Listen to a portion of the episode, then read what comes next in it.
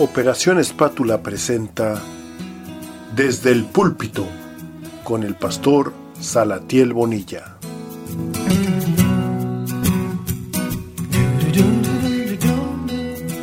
Efesios capítulo 4 del versículo 17 en adelante. Esto pues digo y requiero en el Señor, hablando Pablo, que ya no andéis como los otros gentiles, que andaban en la vanidad de su mente. Ahora, dijo, ya no andéis como los otros gentiles porque le está hablando a gentiles, como nosotros, gentiles. Le dice, ya no anden como los otros gentiles, que andan en la vanidad de su mente. Cuando habla aquí de vanidad, no es vanidoso, sino lo vano en sus, en sus pensamientos, que sus pensamientos son muy vanos, no tienen mucha profundidad, no tienen mucho futuro, no tienen nada de provecho. Es a lo que se refiere con la vanidad de su mente. Teniendo el entendimiento entenebrecido, es decir, que no comprenden bien las cosas espirituales y a veces aún las materiales, ajenos de la vida de Dios. Lógicamente no conocen a Dios ni han andado por sus caminos debido a una cosa, la ignorancia que en ellos hay. Y de este punto quiero partir diciendo que la ignorancia en la Biblia es reconocida como pecado. Esa es una razón. La segunda razón, por la dureza de su corazón. Aparte de que ignoran, duros, los cuales, hablando de estos otros gentiles, después que perdieron toda sensibilidad, ya no los hace llorar ni el cuento de Caperucita Roja. Se entregaron a la lascivia para cometer con avidez toda clase de impureza. Pero ustedes no han aprendido así. Quiere decir que se tuvo que aprender a vivir de una manera diferente, porque vivíamos todos igual, nadie nos había enseñado a hacer el bien. Tuvimos que aprender y si no hemos aprendido, pues para eso estamos aquí, para aprender. Aquí dice, ustedes no han aprendido así a Cristo, si en verdad le han conocido o le han oído, dice ahí, y han sido por él enseñados. Si es que han sido enseñados por Cristo, ustedes no han aprendido eso, conforme a la verdad que está en Jesús, en cuanto a la pasada manera de vivir todos tenemos un pasado. Despojados del viejo hombre, de nuestra vieja naturaleza, que está viciado, lleno, empapado, nutrido, fortalecido, y está viciado conforme a los deseos engañosos.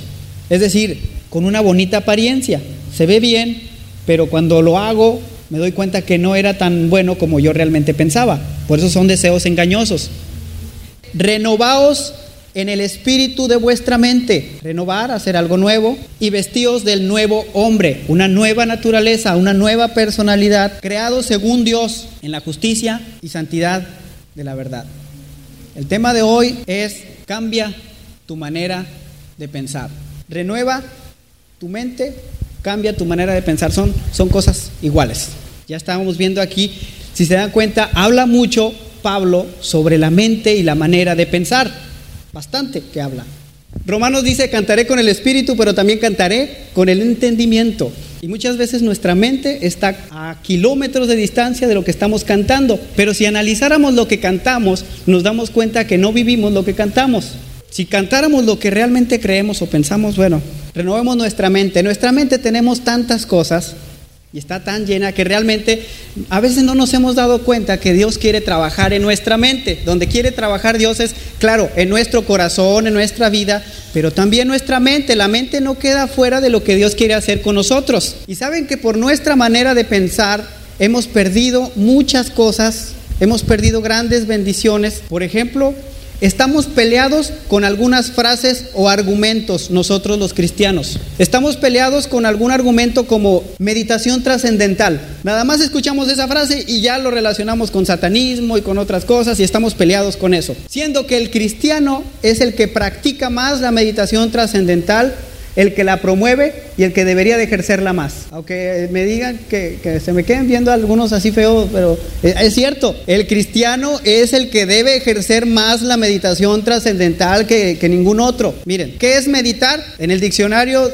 de la Real Academia dice así, aplicar con profunda atención el pensamiento a la consideración de algo. Eso es meditar. Aplicar con profunda atención, no con simple, con profunda atención el pensamiento a la consideración de algo. Entonces, cuando el cristiano ora, lee su Biblia y tiene su devocional, aplica con profunda atención el pensamiento a la consideración de un pasaje bíblico o a la consideración de la presencia de Dios. Está meditando y es trascendental porque eso no para ahí. La Biblia dice que es una semilla que da fruto, no vuelve vacía, es trascendente, va mucho más allá, pero estamos peleados con esa meditación trascendental, por lo tanto muchos cristianos no tenemos una meditación trascendental. Por eso es que a veces en oraciones o peticiones es que no siento que mi oración pase del techo. Pues claro, piensas que no puede ser trascendental, por eso la oración no pasa del techo, pero el cristiano ejerce una meditación trascendental, cambia tu manera de pensar. Ok, estamos peleados también con el término actitud mental positiva. Decimos, ay, no, esos son para los, esos fantasiosos que andan motivando gente, los que motivan a las empresas o los que motivan al equipo cuando va perdiendo, ahí en el descanso o en el medio tiempo les dan un rollo de, actitud mental positiva, siendo que el cristianismo y el cristiano son los que deben y ejercen la actitud mental positiva por naturaleza. Es decir, todo cristiano tiene una mentalidad o una actitud mental positiva. No todo el que tiene esa actitud mental positiva es cristiano, pero sí todo cristiano debe ejercer esa mentalidad positiva. Miren, mentalidad quiere decir cultura y modo de pensar que caracteriza a una persona o a una comunidad, como, como es en una iglesia. Mentalidad es actividad mental. Y positivo, dice en el diccionario que es algo cierto, efectivo, verdadero y que no ofrece duda. Entonces, si nuestra manera de pensar colectiva o individual es de esta manera, es una actitud positiva, ¿no? Luego dice que positivo, positiva, dice que por, posición, por oposición a negativo, se aplica a lo consciente en la existencia y no en su falta, que es útil o práctico, es decir, que busca la realidad de las cosas o su aspecto práctico, ve las cosas de su lado más favorable. Y en el cristianismo, en el cristianismo, las verdades cristianas son con una mentalidad positiva. ¿Qué dice? Por nada estéis afanosos, o sea, preocupados, sino que sean conocidas. No no es algo positivo decir, ah, no te preocupes por lo malo, sino que Dios te va a prosperar. Entonces quiere decir que cuando estoy en problemas, ¿qué voy a ver? La bondad de Dios. Hubiese yo desmayado si no creyere que... ¿Qué no es eso, actitud mental positiva? Pero estamos peleados con eso. Nosotros creemos que no, es sufrir, es llorar, como decía el rey, ¿no? Como decía el profeta de, de León. Es, es, es, llorar, ese es cristianismo, es sufrir, mendigar. Eso es el cristianismo. Que todos te insulten, que todos te agredan. Eso es cristianismo. No, no, no. Jesucristo fue la persona con mayor actitud mental positiva. Y las veces que lloró, no lloró por compasión a él mismo. Pero bueno, esa es otra historia. Estamos peleados con, con esos términos nosotros. Y como en nuestra mente estamos peleados con esos términos, aprobamos los contrarios para nuestra vida. Y estamos peleados con más cosas que, que no acabaría de, la, de, de, hablar, pero nos ha llevado a muchos problemas esa manera de pensar. Ahora, Pablo aconseja, renovaos en el espíritu de vuestra mente. Con, lo que, con este versículo que voy a, decirles, el, mandamiento, el gran mandamiento dice, amarás al Señor tu Dios con todo tu corazón, con toda tu alma y con toda tu mente. Cuando estamos en la congregación o en la casa, en la vida, en la vida diaria, Recordamos que nuestro corazón se lo hemos dado a Dios. Recordamos que nuestra alma es la que está en juego y es la que pelea al Señor y es la que le hemos entregado a Dios. Ok, pero ¿y qué de nuestra mente? Habíamos puesto a pensar eso que dice que con toda tu mente, porque habíamos pensado que, ay, yo amo con el corazón, con mi alma, pero con la mente. El gran mandamiento dice, con toda tu mente. Y entonces, como cristianos, aparte de estar peleados con los dos argumentos primeros que les dije, estamos peleados con la razón. La fe y la razón no se llevan. Pensamos que la filosofía y el cristianismo están peleados. Ya, ya van a hablar esas cosas. Miren, estamos peleados también con la palabra o el término control mental. Ya, me escuchamos eso y ya estamos ahí con que, ay, no, eso es esotería, santería y quién sabe qué tantas cosas. No se pelee con los términos. Control mental. Controlar lo que pensamos, la mente. Ya, miren, mente, les leí que dice, mente es potencia intelectual del alma. Por eso dice, amarás a tu Dios con todo tu corazón, con toda tu alma, pero la potencia intelectual de ese alma, o sea, lo que entiende el alma, lo percibe a través de la mente, ¿sí? Potencia intelectual del alma.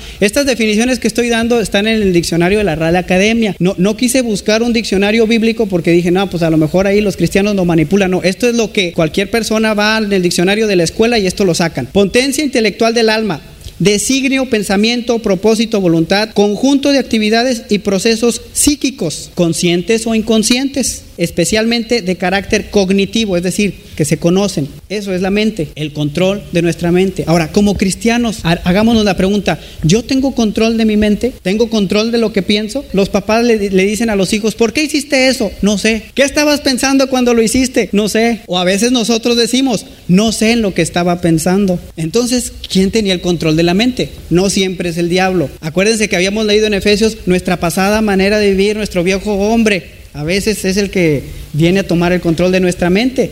¿Sí? La mente es poderosa y nos acordamos de, cosas antiguas y es lo que controla nuestra mente, nuestra pasada manera de vivir. ¿sí? Ahí Pablo por eso decía, en cuanto a vuestra pasada manera de vivir, despojados del viejo hombre y de los deseos engañosos y renovados el espíritu de vuestra mente, vistiéndonos del nuevo hombre. Hasta ahorita nomás es una introducción a cómo realmente necesitamos cambiar nuestra manera de pensar. Como cristianos, aparte de estar peleados con estos argumentos, hemos quebrantado dos mandamientos, de los diez mandamientos, dos de estos que voy a mencionar son los que más quebrantamos sin darnos cuenta, pero no por voluntad propia, sino por nuestra manera de pensar. El número uno es donde dice la Biblia, o en uno de los mandamientos dice que no usarás el nombre de Dios en vano. No me voy a ir a, a la cultura judía, es demasiado estricta. No, no, no, simplemente en la nuestra. Muy fácil decimos el Señor me dijo, el Señor me mandó, el Señor me envió, el Señor me trajo, el Señor me llevó, el Señor me hizo, el Señor me deshizo. Muy fácil lo decimos, ¿sí? El Señor me puso esto, el Señor me dio esta cosa, el Señor me acá y Dios me dio para acá y Dios me dijo esto y estamos usando su nombre en vano. No se diga el te lo juro por Dios o el cualquier otra cosa, pero es por nuestra manera de pensar. Es el mandamiento más quebrantado. No usarás el nombre de Dios en vano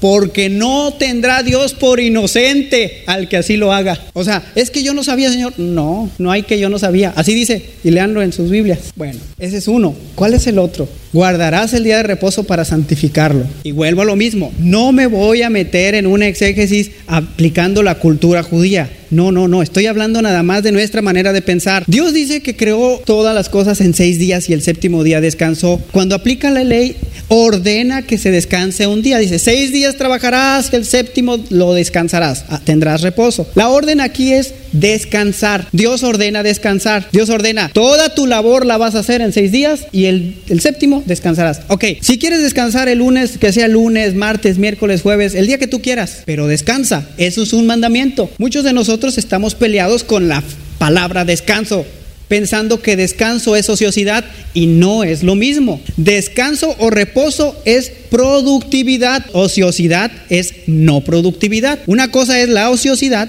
y otra cosa es el reposo o el descanso. Dios es sabio. Dios no descansó nada más porque porque se cansó y se fatigó de hacer las cosas, porque Él es sabio y nos ordenó descansar porque Él es sabio. Hace tiempo les había contado la, la ilustración de, de, los dos amigos leñadores. Van los dos amigos leñadores al bosque, tienen que cortar árboles y le dice un amigo al otro, oye, pues vamos a ver quién corta más de los dos. Los dos estaban de la misma edad más o menos, a ver, a ver quién corta más. Tú te vas para qué lado, yo me voy para este, pero con una condición. Vamos a estar trabajando 45 minutos y descansamos 15. Y luego volvemos a trabajar 45 y descansamos 15. Y así nos vamos y vamos a ver quién más hizo. Pero ok, eh, le decía al amigo, pero recuerda, 45 minutos nada más y descansamos 15. Y luego 45 y descansamos 15. Y así se fueron. Y el que había dado la instrucción dijo, no, yo no me voy a dejar, yo le voy a dar duro para, para, para dar. Y y, empezaron a trabajar y este se fue duro, se fue derecho, sin descansar los 15 minutos que habían acordado. Dijo, no, va a ver, se va a sorprender de cómo yo trabajo más y yo. Y entonces llegan, se reúnen en, a la hora indicada, en el lugar indicado, y dice, ¿qué, ¿cómo te fue? Dijo, no, pues muy bien. Dijo, no, mira, vamos a que veas el mío. Le dice el muchacho. Van y lo ven y el otro muchacho se queda admirado. Ay, mira, pues te fue bien. Dijo, bueno, ahora vamos a ver el tuyo. Bueno, pues está bien, vamos a ver el mío. Y cuando llegan y el muchacho se va acercando, se da cuenta que más del doble había cortado el otro. Dijo, hey, ¿hiciste trampa? ¿No descansaste o qué? ¿Qué pasó? Dijo, no, pues habíamos quedado 45 minutos, descansamos 15, 45 y descansamos 15. Y entonces, ¿por qué cortaste más que yo si yo ni descansé? Dijo, ah, bueno, lo que pasa es que yo cuando me ponía a descansar, agarraba la lima y empezaba a afilar el hacha, los 15 minutos, y otra vez le daba, y luego descansaba otra vez y volvía a afilar el hacha. Por eso pude cortar esto.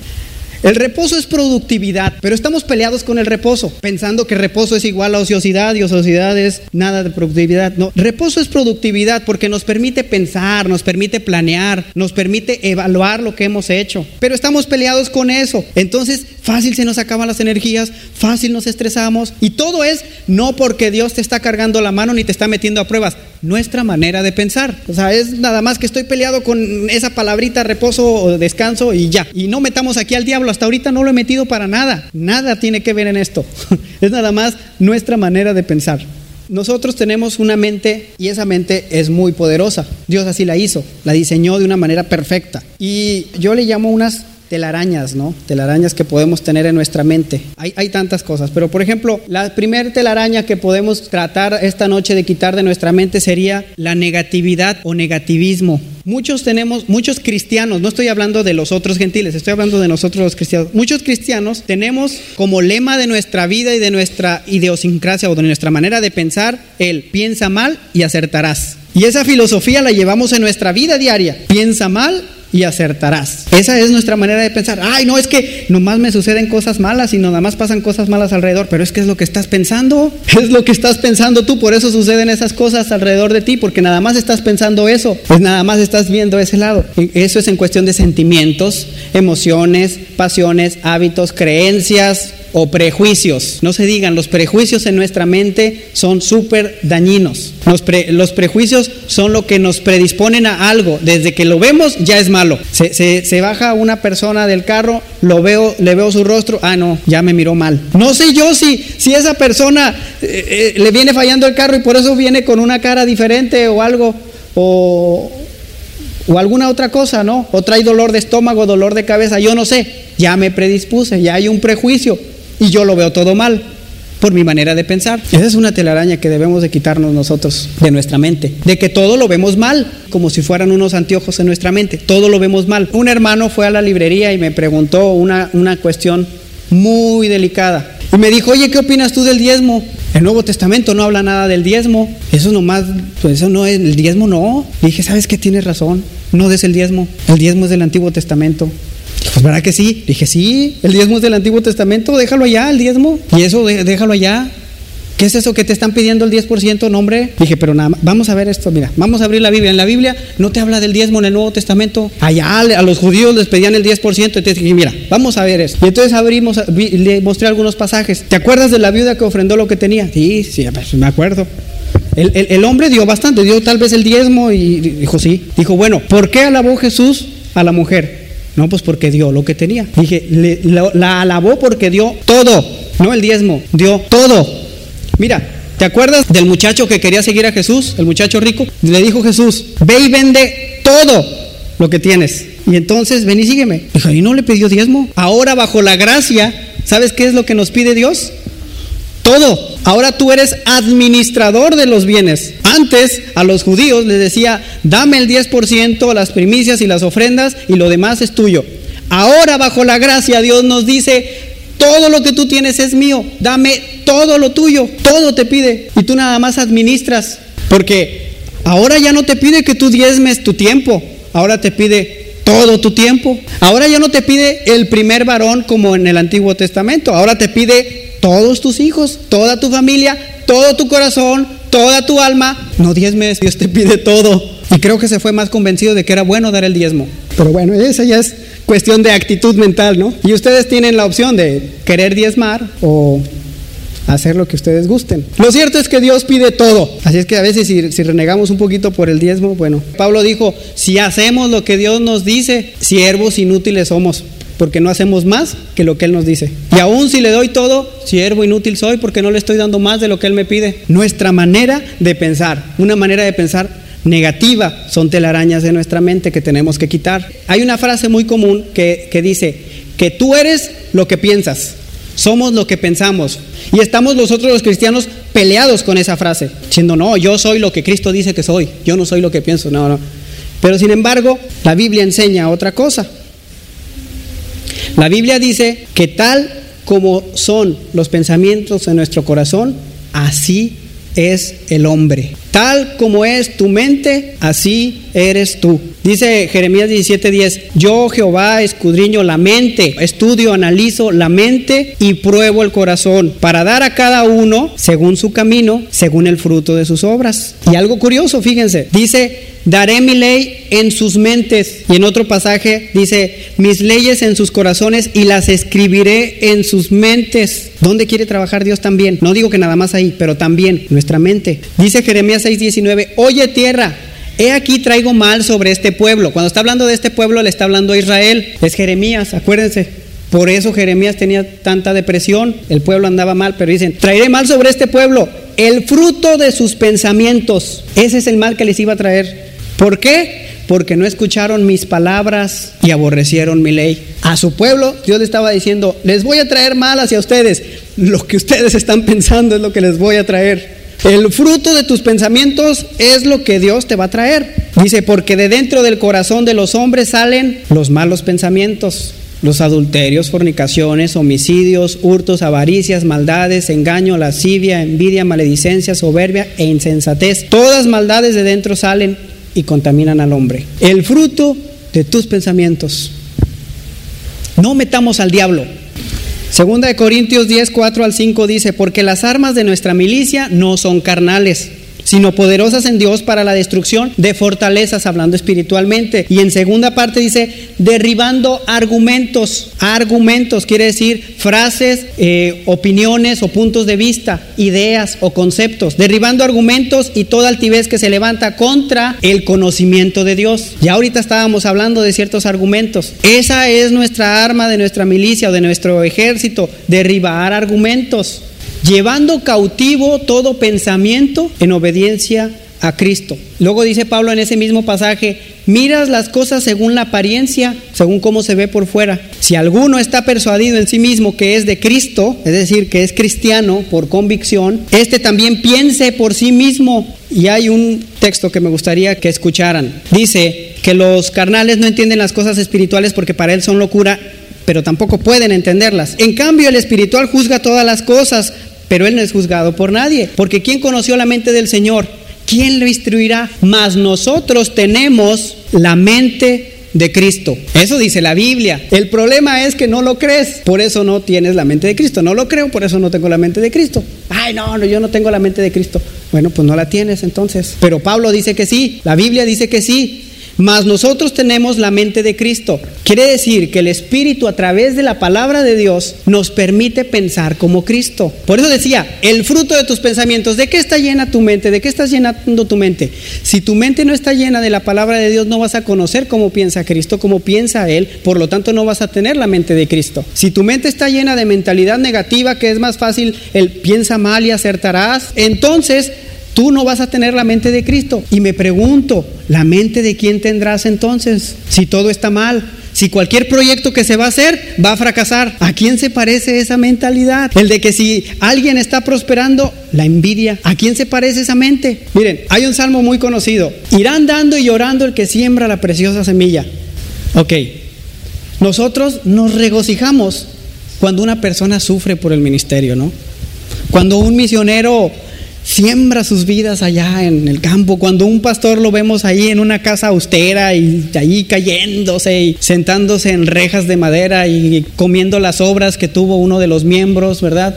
Hasta como que decimos, gran siervo de Dios. De verdad que ese es un siervo de Dios, de verdad que ama la obra, porque está sembrando con lágrimas. En el ministerio o en la vida o en la vida cristiana nos toca sembrar con lágrimas.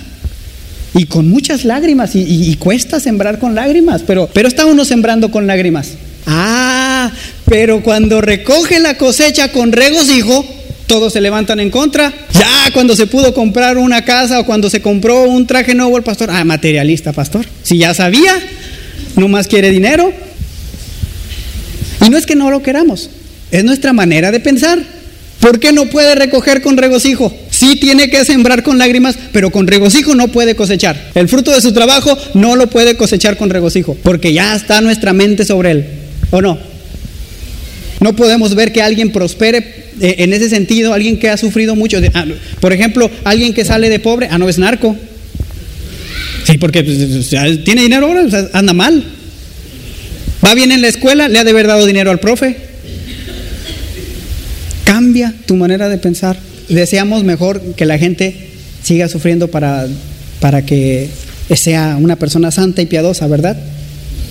Otra telaraña que nosotros debemos procurar quitar de nuestra mente es la de ver solamente la paja en el ojo ajeno. Ya Jesús la tenía en aquel tiempo, ¿verdad? Ver solamente la paja en el ojo ajeno. Es por eso que tenemos que pedirle a Dios que nos ayude a renovar nuestra mente día con día. A cada momento pedirle, Señor, renueva mi mente, cambia mi mente. Que tenga una mentalidad de bendición y no una mentalidad de maldición. Una mente de prosperidad y no una mente de, puede ser mediocridad, de fracaso o una mente de miseria. Cambia mi manera de pensar. ¿Por qué debo de ver yo en, mis hermanos o en los que están a mi alrededor o en los que prosperan solamente lo malo de lo que, de lo que hacen? ¿Y por qué no ver lo bueno? Siempre decimos, la culpa la tiene este, la culpa la tiene el otro, pero ¿por qué no digo qué estoy haciendo yo que impide el crecimiento? ¿Qué estoy haciendo yo que está estorbando en que no haya un avivamiento en la iglesia? O sea, porque es muy fácil decir, no, es que los hermanos no hacen, ¿y, y por qué no oran en la iglesia como, como allá en la iglesia de John Guichó que oran todos los días a las 6 de la mañana? ¿Por qué no oran? Pues ¿por qué no oramos? ¿Por qué no más la paja del otro? Ay, ¿por qué no predican con unción y que no sé qué? Pues, ¿por qué no predicamos? A ver, ¿por qué no se meten todos? Ay, que por qué no cantan avivados, ¿por qué no cantamos? ¿Por qué no más la paja del otro? Y aquí es donde entra otro pensamiento, y este lo tenemos bien arraigados como mexicanos, que somos malinchistas. Porque para que Dios sane a un hermano y para que haya milagros aquí en la congregación, tenemos que traer a un hermanito del otro lado. O a cualquier hermano. A, Dios, a ese Dios sí lo puede usar. Pero al hermano que, que, yo, que aquí ora y ministra en la, en la iglesia, ese no. Ese Dios no lo usa. A alguien de fuera sí pero alguien de aquí no. Así es nuestra manera de pensar. Y eso ya, esa mentalidad ya viene desde hace mucho. ¿Se acuerdan de David y Goliat? Goliat, el gigante, retando a la gente, diciéndole, tráiganme uno. Nadie quería entrarle. David va y dice, bueno, yo. ¿Y qué le dicen a David? Le dicen, oye David, tú eres muy joven, eres inexperto, tú qué sabes de pleitos, tú eres de los nuestros, te conozco, tú, ¿qué puedes traer? No traes nada. Ahora, las referencias que dan del otro, el enemigo, ¿cómo habla del enemigo? Dice, sin embargo que él desde jovencito era guerrero. Ah, no, él sí podía ser guerrero de joven, pero David no. Goliat sí podía ser guerrero de joven, pero David no podía ser guerrero. Y a veces nos pasa eso. Ah, no, aquellos jóvenes sí son inteligentes y sabios en la escuela, pero ¿por qué los de aquí no? También tenemos que cambiar nuestra manera de pensar. Por ejemplo, si nos vamos a la música, cualquier otro grupo es bueno, nomás los de aquí no. ¿Por qué no? Eh, los de cualquier otro país o, eh, tienen mejores hospitales que aquí en nuestro país. ¿Por qué? Me pregunto, ¿por qué? ¿Por qué aquí no puede haber buenas cosas? Por nuestra manera de pensar. Somos malinchistas. Mejores escuelas en otras partes. Aquí no. ¿Y por qué se vienen a estudiar acá los de Estados Unidos? ¿Y por qué vienen a usar nuestras universidades de Holanda, de Francia, de Bélgica? Nuestra manera de pensar nos dice que no. Es nuestra manera de pensar, que vemos la paja en el ojo o que estamos con el negativismo otra telaraña que tenemos de quitar de nuestra mente son los altercados o los pleitos que tenemos por los malentendidos en, en, cuestión de expresiones o problemas de semántica, ¿no? De palabras. A veces nosotros no entendemos una palabra o, por no interpretar bien una palabra ya estamos haciendo un problema grave. Otro problema, otra, otra telaraña en nuestra mente es falsas conclusiones que resultan de premisas equivocadas. Es decir, yo tengo un concepto equivocado y por ese concepto saco falsas conclusiones y eso daña también mi mente y las cosas que yo hago. Ahora, ¿por qué estoy hablando tanto de la mente y tanto de la mente? Bueno, porque voluntad quiere decir facultad de decidir y ordenar la propia conducta, libre albedrío, libre determinación. Y eso está determinado por nuestra manera de pensar. Carácter dice que es conjunto de cualidades o circunstancias propias de una cosa, de una persona o de una colectividad que se distingue por su modo de ser u obrar de los demás, es decir, su manera de pensar. Lo que es el carácter y la voluntad tienen que ver con la manera de pensar. Entonces podemos nosotros decirle al Señor que haga nuestro carácter como el de Él, pero si no cambia mi mente, no va a pasar nada. Puedes pasar al altar y orar y que te impongan manos, puedes hablar en lenguas, te puedes caer para atrás o para adelante o para un lado, como quieras, pero si te levantas y no cambias tu mente, la situación sigue igual.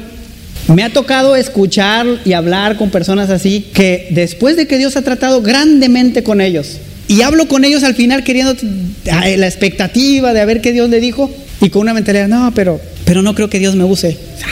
Y yo digo, después de lo que te pasó, ¿cómo sigues pensando eso? Pero es que no creo que Dios vaya conmigo. Ay, miran, de entre todos a ti te escogió para hacer cosas y, y, y todavía tú dices que no. Tu manera de pensar.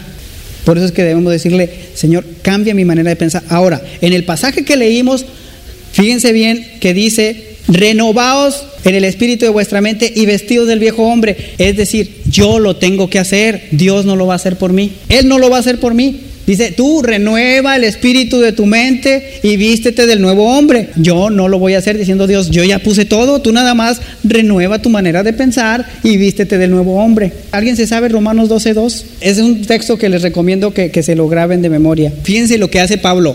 No les ordeno, no les, no les mando, les ruego por las misericordias de Dios, o sea, se los ruego que presenten sus cuerpos en sacrificio vivo, santo, agradable a Dios en sacrificio vivo, santo y agradable a Dios. ¿Que esto qué es?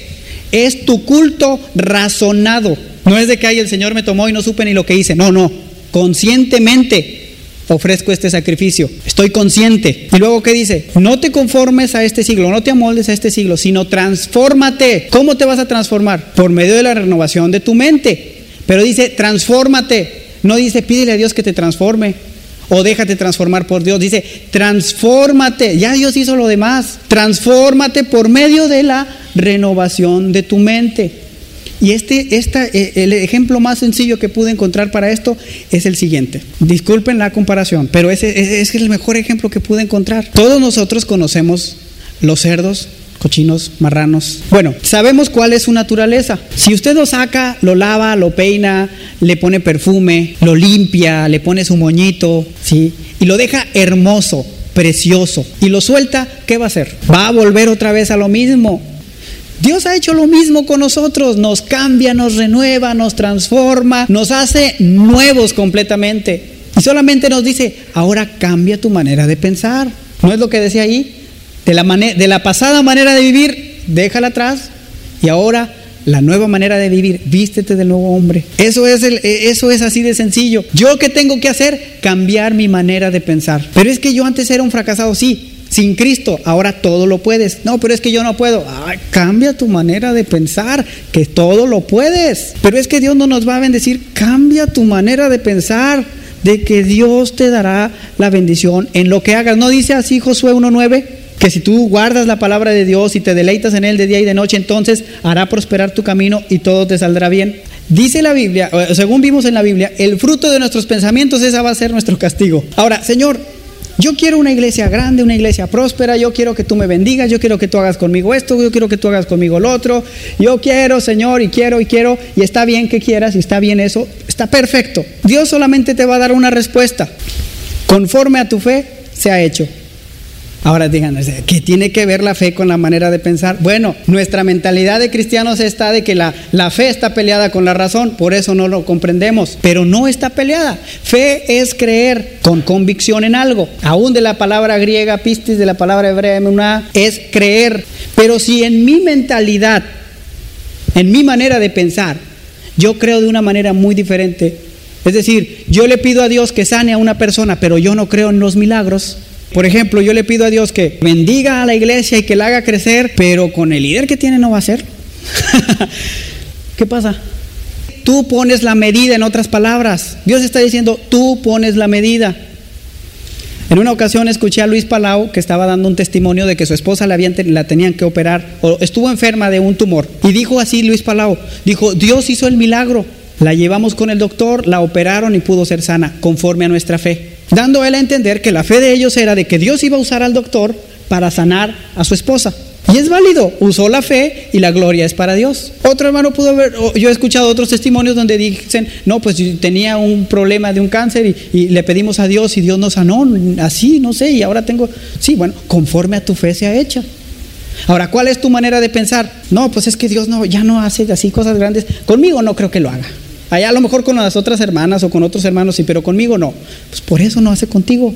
Ah, no, es que cosas grandes aquí en la iglesia, yo no creo que aquí haga milagros. A lo mejor en la iglesia del otro pastor o en la, otra iglesia a lo mejor sí, pero aquí no. Pues por eso no hace. Conforme a tu fe, conforme a tu manera de pensar, a la manera en que tú percibes las cosas. Ahora, ¿Quieres otro concepto de fe? Fe es ver las cosas que no son como si fueran, es lo que dice la Biblia. En otras palabras, fe es visualizar lo que quieres. Los que saben de fútbol se han de haber dado cuenta que la sub-17 tuvo mucho éxito, ¿verdad? Y tuvo éxito por la mentalidad que tenían.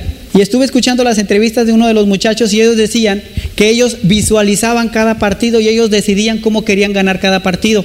Ellos decían, nosotros mirábamos como una película en nuestra mente cómo queríamos ganar y cómo íbamos a jugar. Y nosotros decidíamos, vamos ahora a ganarles fácil, ahora vamos a ganar difícil, ahora vamos a ganar y así sucedía, porque se visualizaban ellos haciendo eso. Tal vez ustedes no sepan, pero cuando uno viene y predica, cuando uno enseña, uno se visualiza. Yo me visualizo qué es lo que voy a decir, qué es lo que voy a hacer, cómo voy a parar. Yo lo visualizo antes de hacerlo y así lo hago. Y nosotros, en nuestra mente que es tan poderosa, hacemos lo mismo.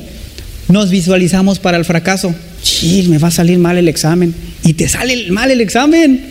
Sí, me va a salir mal esta tarea, yo creo, no, no, la voy a hacer muy bien. Y no te sale bien. Sí, yo creo que en esta entrevista no voy a salir también, no, no, no voy a quedar tan bien. Porque tú en tu mente te ves cómo estás fallando y así es como sales. Tú visualizas lo que tú quieres que suceda. Claro, poniendo la fe en Dios no es nada más poder mental en ese sentido, pero tú lo visualizas. Visualizas el fracaso, visualizas el triunfo. Visualizas la bendición, visualizas la maldición. Por algo Dios dijo, yo pongo delante de ti bendición, maldición. Escoge. ¿Cómo es que escoges? con tu manera de pensar. Así es como escoges la bendición o la maldición, porque el pensamiento es el que determina cómo vas a actuar y tu actuación es la que te lleva a una bendición o a una maldición. Otra telaraña que hay que quitar de nuestra mente es tener miedo o temer que sea pecado usar el poder de tu mente. ¿Por qué es pecado? ¿Dónde dice? A ver, ¿dónde dice que es pecado usar el poder de tu mente? Si Dios te dice que con toda tu mente ames al Señor, si Dios te dice que tienes tu mente de la palabra de Dios, si Dios te dice que el secreto, la batalla está aquí en la mente, que debes de controlar la mente y que debes de usar lo que está aquí en tu mente. Entonces, ¿por qué es pecado? Dios es un Dios creador, nosotros somos creativos, pero no, no puedes usar el poder de tu mente en la iglesia. Creatividad, no. Cancelado, es pecado. Poder de la mente, no. Un jovencito de 13 años de edad que era muy bueno para los videojuegos, buenísimo para los videojuegos. Y entonces le dice un día a su papá, ¿sabes qué, papi?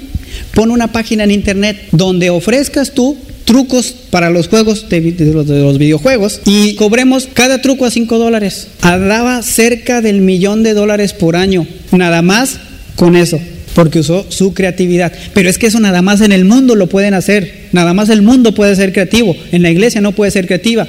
Esa mentalidad es una telaraña que debemos de quitar de nuestra mente. ¿Por qué nada más en el mundo sí puede haber creatividad? Vamos a alguna celebración en el mundo y, ay, mira, mira, mira, ¿qué hicieron? Y mira, y en la iglesia, ¿por qué no?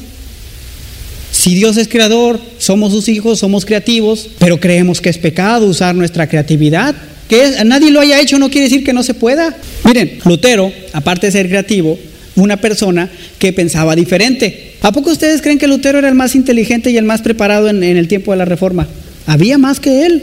Pero todos pensaban igual, nada más que él pensó diferente. Él dijo, a ver, ¿por qué tiene que ser así? Él pensó diferente y hizo las, las cosas de manera diferente, predicó diferente, enseñó diferente y, y de entonces empieza la reforma.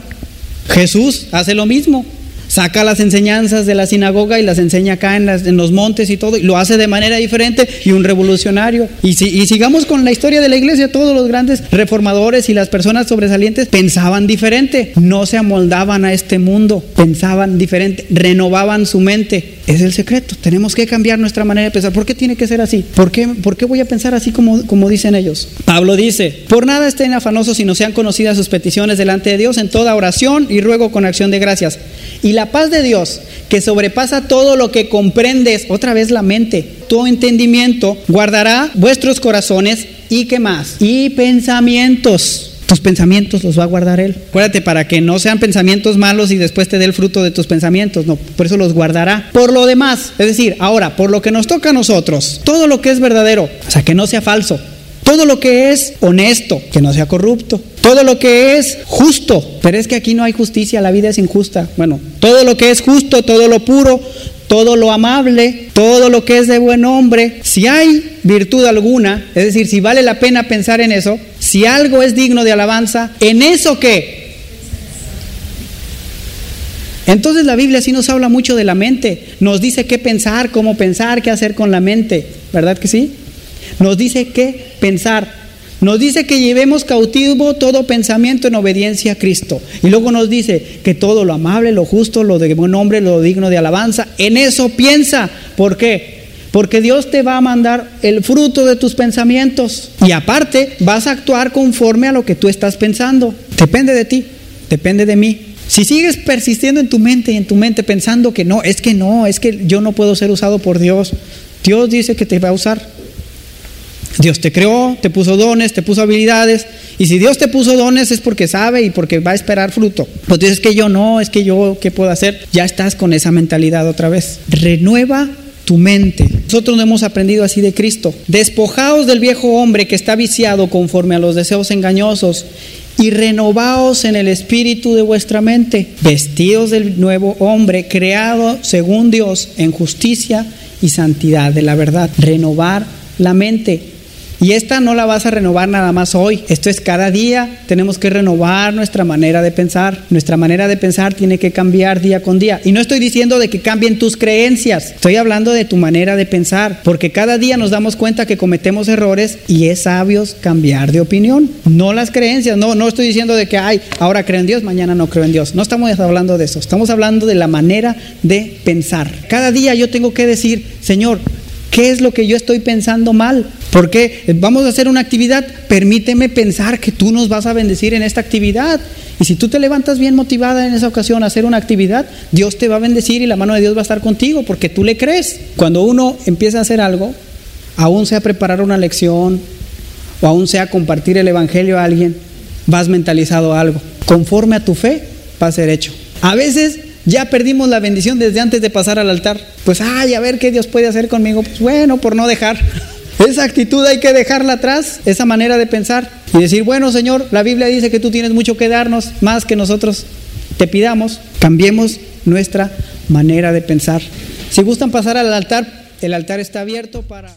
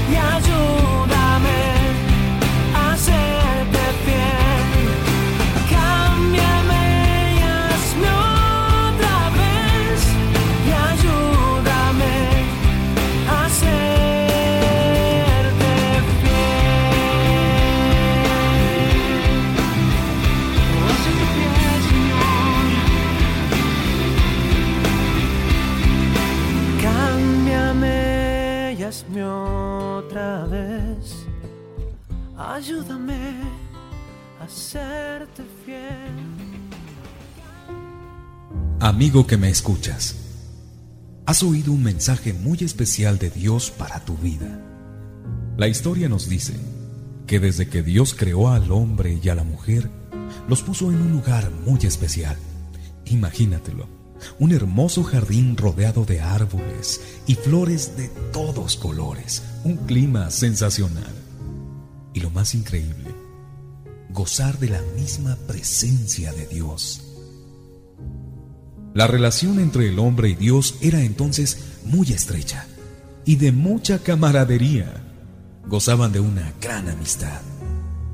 Sin embargo, había una tercera persona en discordia entre el hombre y la mujer, el diablo. Este puso una tentación a ellos y cayeron cometiendo pecado. Lo más lógico era que el hombre y la mujer se acercaran a Dios y le pidieran perdón por lo que habían hecho. Pero lo más trágico de esta historia es que en lugar de hacerlo, se escondieron. Y Dios entonces comenzó a buscarlos. Creo sinceramente que aún en este tiempo Dios anda en busca del hombre. Y lo más triste es que el hombre continúa escondiéndose de Él, en el trabajo, en una relación, en los bienes materiales, en la religión. Lo que más anhela Dios es que tú y yo nos dejemos encontrar por Él. Ahora nos toca a nosotros. El mensaje que acabas de escuchar es otro intento de parte de Dios para que te acerques a Él. Lo que Él más anhela es entrar en tu corazón darte la vida eterna como un regalo. ¿Quisieras hacerlo? Repite conmigo esta sencilla oración de invitación. Dios, gracias por la vida que me has dado hasta este momento. Gracias por tu gran amor demostrado en la persona de tu amado Hijo Jesucristo, quien murió en la cruz para el perdón de mis pecados. En este momento, decido abrir la puerta de mi corazón y te pido, Jesucristo, que entres a morar en mí. Dame la seguridad de la vida eterna. En el nombre de Jesucristo. Amén. Si hiciste esta oración, la promesa de Jesucristo es esta. De cierto, de cierto os digo, que el que cree en mí tiene vida eterna. Juan 6:47. Que Dios te bendiga.